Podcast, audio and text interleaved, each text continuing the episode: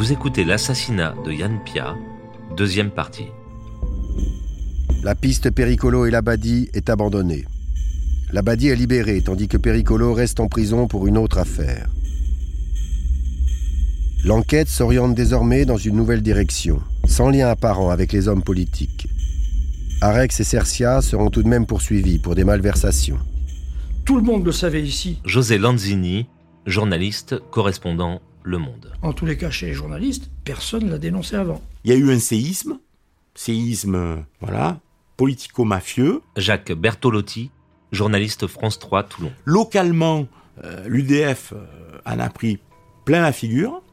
à qui profite le crime Au RPR. Que le RPR ait cherché à tenter d'exploiter, à exploiter cette affaire. Jean-Pierre Bonico, reporter à Var Pour avancer ses billes, mais c'est évident. Et c'est vrai que Maurice Arex a disparu avec l'affaire Pia. Jean-Michel Verne, journaliste d'investigation. Le discrédit jeté par l'affaire Yann Pia sur les élus UDF varois ouvre la voie au Front National. Jean-Marie Le Chevalier devient maire de Toulon au mois de juin 1995. À la même époque, une série d'assassinats décime le milieu varois, en proie à la guerre de succession de l'Empire Fargette.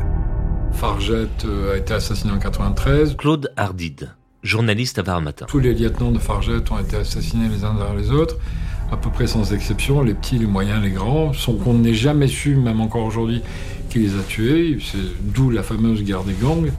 Quelques semaines après la mort de Yann Pia, la région avait été également le cadre d'un mystérieux double suicide. Les frères Saint-Sené, Fernand et Christian, retrouvés morts, assis dans leur voiture, se seraient volontairement asphyxiés avec les gaz d'échappement du véhicule. En 1996, la mort de Yann Pia et des frères Saint-Sené fait l'objet d'une série d'articles dans le Canard enchaîné, signé par André Rougeau, ainsi que d'un livre, un an plus tard, coécrit avec Jean-Michel Verne. Les éléments que, euh, qu'a recueillis André Rougeau pour le Canard enchaîné Jean-Michel Verne sont qu'il y a eu des contacts entre les frères Saint-Sené et Yann Pia. Fernand Saint-Sené, inculpé pour raquette fiscale, était apparemment chargé de récolter des fonds et des renseignements pour le compte d'un parti politique. En rupture avec le conseil régional PACA, l'ancien employeur de Fernand, les deux frères s'apprêtaient à faire des révélations retentissantes.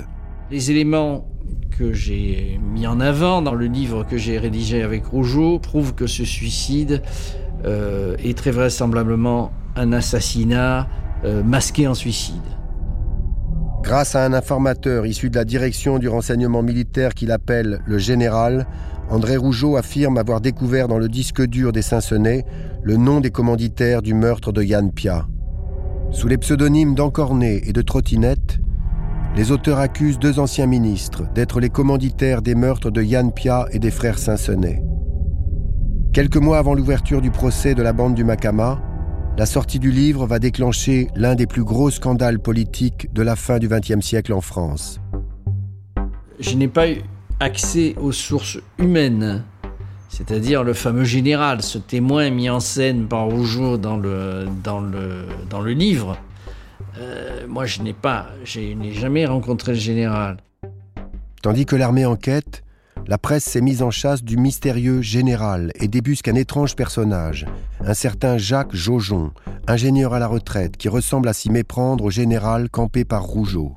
On apprendra bientôt que Jaujon a été condamné en 1991 pour escroquerie et raquette fiscale, ce qui ne va pas sans rappeler la procédure engagée contre Fernand Saint-Senet. Il n'a jamais été dans l'armée, mais prétend tout de même avoir un lien avec les services secrets. Il semble que Rougeau s'en soit inspiré pour construire le personnage du général, destiné à protéger ses véritables sources.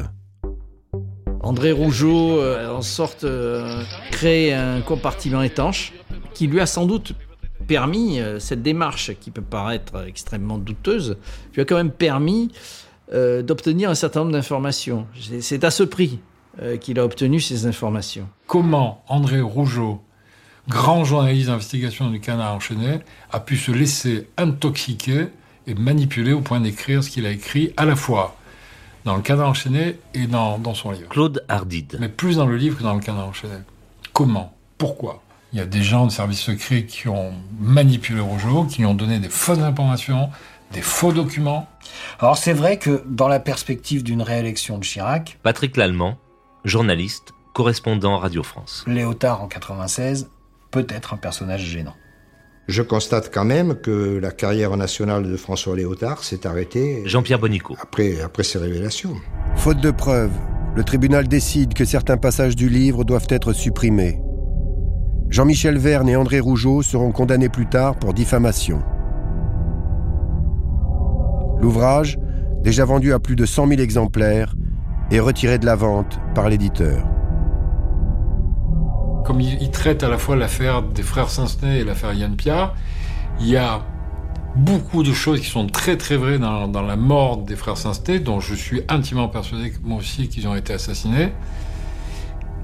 Et il y a beaucoup de choses qui sont fausses ou non vérifiées ou pour lesquelles Rojo a été manipulé et qui sont donc fausses. De la même façon que certains euh, croient encore que Yann Pia a été responsable de la mort de Fargette, euh, je pense qu'il y a en France encore des gens qui pensent que François Léotard et Jean-Claude Godet ne sont pas totalement innocents de l'affaire de, de la mort de Yann Pia. Le 4 mai 1998, la tension est à son comble quand s'ouvre à Draguignan le procès tant attendu des auteurs présumés du meurtre de Yann Pia. Après une instruction de 4 ans, la cour d'assises a 150 témoins à faire comparaître et dispose de 6 semaines pour rendre son verdict. Les accusés sont défendus par les ténors du barreau, comme Vergès, Collard ou Jurami. La salle, elle est blindée. Il y a 50 journalistes, il y a tout- toute la presse écrite, les radios, les télés. euh. À la barre, certains témoins font état des menaces dont Yann Pia a fait l'objet et affirment que son exécution a été commanditée. Aujourd'hui, euh, on mettrait euh, trois, euh, trois agents de sécurité, trois flics devant la permanence d'un député s'il est menacé. Bon, il, y a, il y a 25 ans, on l'a laissé crever. Quoi. Le juge Lévy dévoile que l'arrestation de la bande du Macama ne provient pas de la dénonciation de Delphine Capel. Il prétend que la police était déjà depuis trois mois sur leur piste grâce à une transaction secrète qui aurait eu lieu à Paris entre l'État et un clan du grand banditisme local. La famille Perletto aurait dealé, je dis bien aurait dealé, la libération de Franck Perletto, qui est en tôle depuis deux ans, en échange d'informations de capital sur, les, assassins de Yann Pierre. Voilà. Donc personne, personne te dira jamais la vérité là-dessus, jamais. Le juge Lévy évoque également les confidences qu'il a recueillies auprès de Bert Fargette, l'un des frères de Jean-Louis, au sujet de la présence d'une ou plusieurs équipes de tueurs et d'observateurs sur le Mont des Oiseaux ce soir-là. Tous ces témoins, il y en a trois ou quatre, là je sais plus, il y a Icardi, il y a Joe Arnaud, etc. Tous ces témoins ne parlent que d'une seule moto. Je suis convaincu qu'il y avait deux équipes, une équipe, euh, celle des, des tueurs du Macama, qui a réellement tiré sur Yann Pia, et qu'il y avait une deuxième équipe qui était là, au sommet du Mont des Oiseaux. Il y avait un véhicule qui était dans le sens de, de la descente du Mont des Oiseaux pour veiller à, à ce que le travail soit bien fait. Donc voilà, on a quand même des indices euh, qui laissent à penser qu'on a deux équipes sur, euh, sur, euh, sur cette affaire, une équipe opérationnelle et une équipe en surveillance. En tout cas, beaucoup de monde était au courant. C'est ça la, la, no- la leçon de, de l'opération. Jacques Qu'il y Bertolotti, ait eu une deuxième équipe ou pas, euh, vu après les sources de renseignement, les Perletto, les Fargettes, euh, Delphine Capel, enfin il y avait beaucoup de monde qui était quand même au courant de cette opération-là. Capel, c'est le premier témoin essentiel qui aurait pu dire des choses sur euh, la façon dont la bande du Macama a été recrutée. Comment ils avaient eu le marché en main, qu'est-ce qu'on leur avait promis, qui leur avait promis. Ça, elle aurait pu révéler. Comme par hasard, elle disparaît. Elle était peut-être un peu trop bavarde. Alors là, on dit, elle va peut-être sortir des trucs qui vont nous gêner José Lanzini, et qui vont amener peut-être le- le- l'enquête sur sa vraie dimension. Est-ce qu'il avait suffisamment de liberté pour se permettre de faire tout ce qu'il voulait faire là? Même s'il avait voulu le faire. Quand on voit le banc et l'arrière-ban de Pasqua arriver, je crois qu'on se calme. hein. Et puis on vous demande de vous calmer. Je me souviens qu'à l'époque où j'étais vraiment euh, bien plongé dans le dossier, Patrick Lallemand, je trouvais qu'il y avait beaucoup de coïncidences et qu'il y avait beaucoup de proches de Pasqua qui grenouillaient dans cette affaire. Moi, je disais, si vous voulez savoir l'assassinat, la vérité sur l'assassinat de Pia, il faut que vous convoquiez euh, Charles Pasqua pour qu'il puisse vous dire pourquoi il n'a pas reçu Yann Pia euh, une semaine ou dix jours avant sa mort. La justice n'a pas voulu en savoir plus. Mais elle aurait pu. Elle aurait pu. Au procès, ça y est, l'affaire est entendue. On sait qu'on va embastiller ces deux gamins et leurs pseudo-commanditaires et qu'on n'en parlera plus. Alors, vous pouvez ramager tant que vous voulez. La, la messe est dite. Même si on pense qu'il y a euh, d'autres euh, super commanditaires, entre guillemets, on va pas les chercher parce qu'on n'a pas les moyens de prouver leur culpabilité. Et on peut pas, on peut pas les, on peut pas les garder les gens quand même euh, éternellement en prison. Il y a bien un moment où il faut, où il faut les juger. Et on les- on les- sinon, c'est la Cour européenne des droits de l'homme, etc., qui, qui s'en mêle. Le 4 juin 1998, Lucien Ferry reconnaît être l'assassin de Yann Pia. Il assume le rôle de meneur et prétend que Gérard Final n'est pas le commanditaire. Il affirme qu'il s'agit d'hommes politiques et de voyous, mais refuse de les nommer par peur de représailles. Lequel patron du Macama, quand même, a pas l'envergure d'un d'un Fargette, il faut bien le dire, ni des Perletto. Le verdict tombe. Gérard Final, que l'instruction a désigné comme le commanditaire, et Lucien Ferry, le tueur, sont condamnés à la réclusion criminelle à perpétuité.